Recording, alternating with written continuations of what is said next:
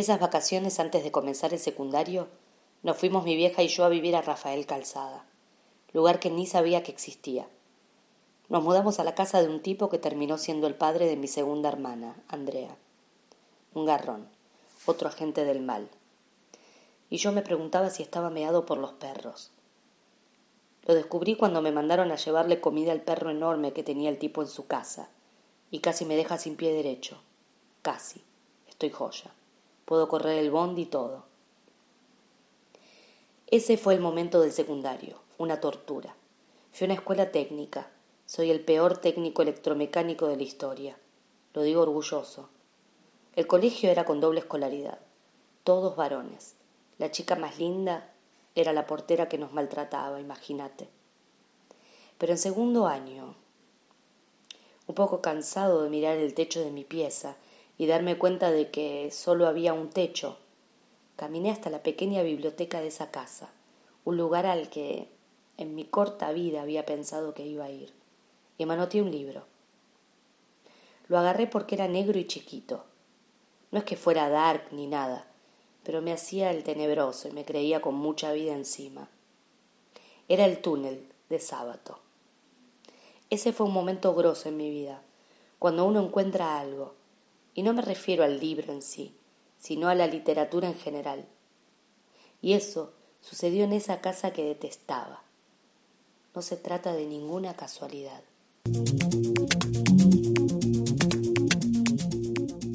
Muy buenas noches, sean bienvenidos a estos mares hambrientos. Aquí estamos hasta las 23 horas por el aire de FM La Tribu. Y hoy vamos a traer a la superficie de los mares una historia de vida, más bien unos fragmentos de una historia de alguien en quien venimos pensando mucho por estos días y recordando, y nosotros que Rodolfo García, el Rodo. Y tengo que decir que la primera vez que lo vi y que hablé con él personalmente fue en un estudio de radio, porque estaba invitado por un periodista colega de quien aprendí muchísimo, que es Daniel Míguez, que por estos días escribió una nota hermosísima del corazón, la pueden encontrar en la web, porque además de ser su fan, fue su amigo y su compañero en un proyecto de radio hasta hace días no más.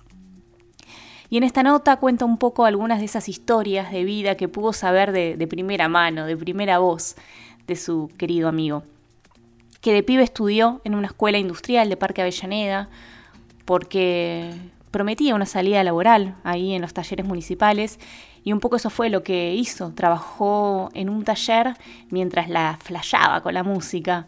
Primero con el acordeón a piano y luego con la batería. Pero no tenía batería, tenía solo un tambor y unas cacerolas. Un día su vieja, Nieves, lo sorprendió dándole un papelito. Un papel que era el recibo para ir a retirar una batería que había comprado por dos mangos en un remate del banco de la ciudad. Había que retirarla en Esmeralda al 600 y Rodo, que no tenía un mango, fue a pata a buscarla. Entre brazos y manos cargaba bombo, tambores, platillo, pedales, todo sin fundas. Y así un poco a dedo y un poco a pata, por Avenida Libertador llegó hasta su casa en Belgrano. Y esto que parece un detalle, nos hace pensar un poco cuánto hablan de nosotros estas historias, cuánto hablan de nosotros, los lugares en los que crecimos, la familia de la que venimos, nuestro contexto sociocultural, que nos constituye, que nos perfila desarrollarnos de determinada manera, que esos lugares nos hacen, pero también nosotros los modificamos con nuestra impronta misma, ¿no? en, una, en una suerte de doble influencia. Por ejemplo, Spinetta hablaba sobre sobre Rodolfo en, su libro Martropía y decía que Núñez y Belgrano existen porque vivió él, porque alimentaba al barrio con una discoteca que tenía y que encima era un baterista impresionante. Y bueno, y volviendo también un poco a pensar esto de los laburos, ¿no? De lo que significa el laburo para algunas familias, donde quizá no es tan fácil eh, dejarlo todo, ¿no? Y dedicarse por completo al arte, donde a veces eh, se buscan metodologías más compartidas, más combinadas. Por ejemplo, los viejos de Rodolfo eran dos gallegos laburadores que no protestaban por la intención que tenía su hijo de ser músico, pero tampoco lo alentaban. Lo importante era que no dejara el taller. Y sin embargo, él también tomó en algún momento esa decisión muy propia de renunciar a ese laburo y apostar todo por Almendra, nombre que le propuso él.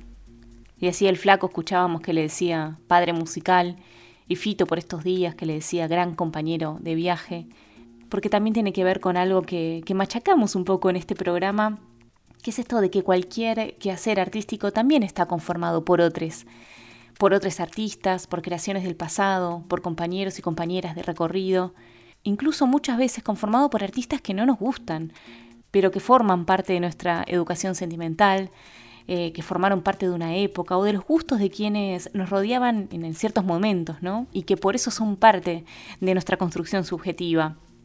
Y quizás arrancamos haciendo una cosa hasta que nos encontramos con algo, como dice Walter Lescano en ese fragmento de novela que usamos en la apertura de este programa como disparador.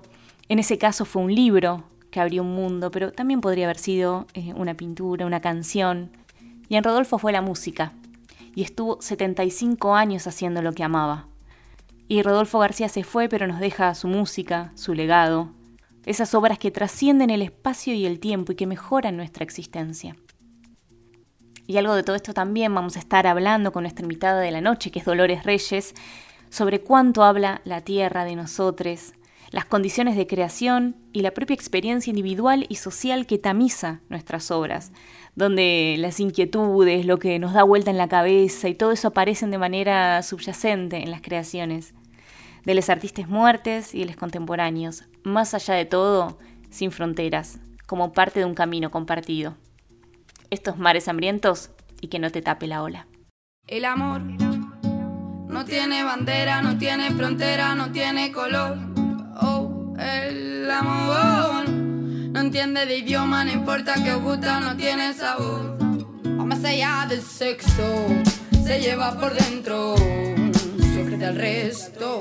El amor es para sabias, no para necios, es para sanos, para aquellos momentos quieres vivir. El amor es para compartir, es solidaridad. Traigan un platito más para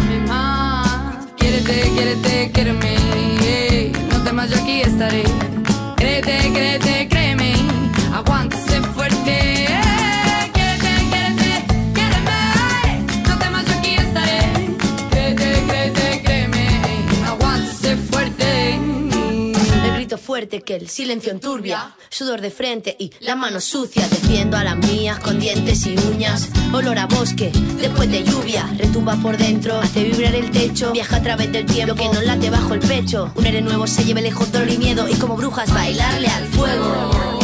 Quiérete, quiérete, quiéreme, no temas, yo aquí estaré. Créete, créete, créeme,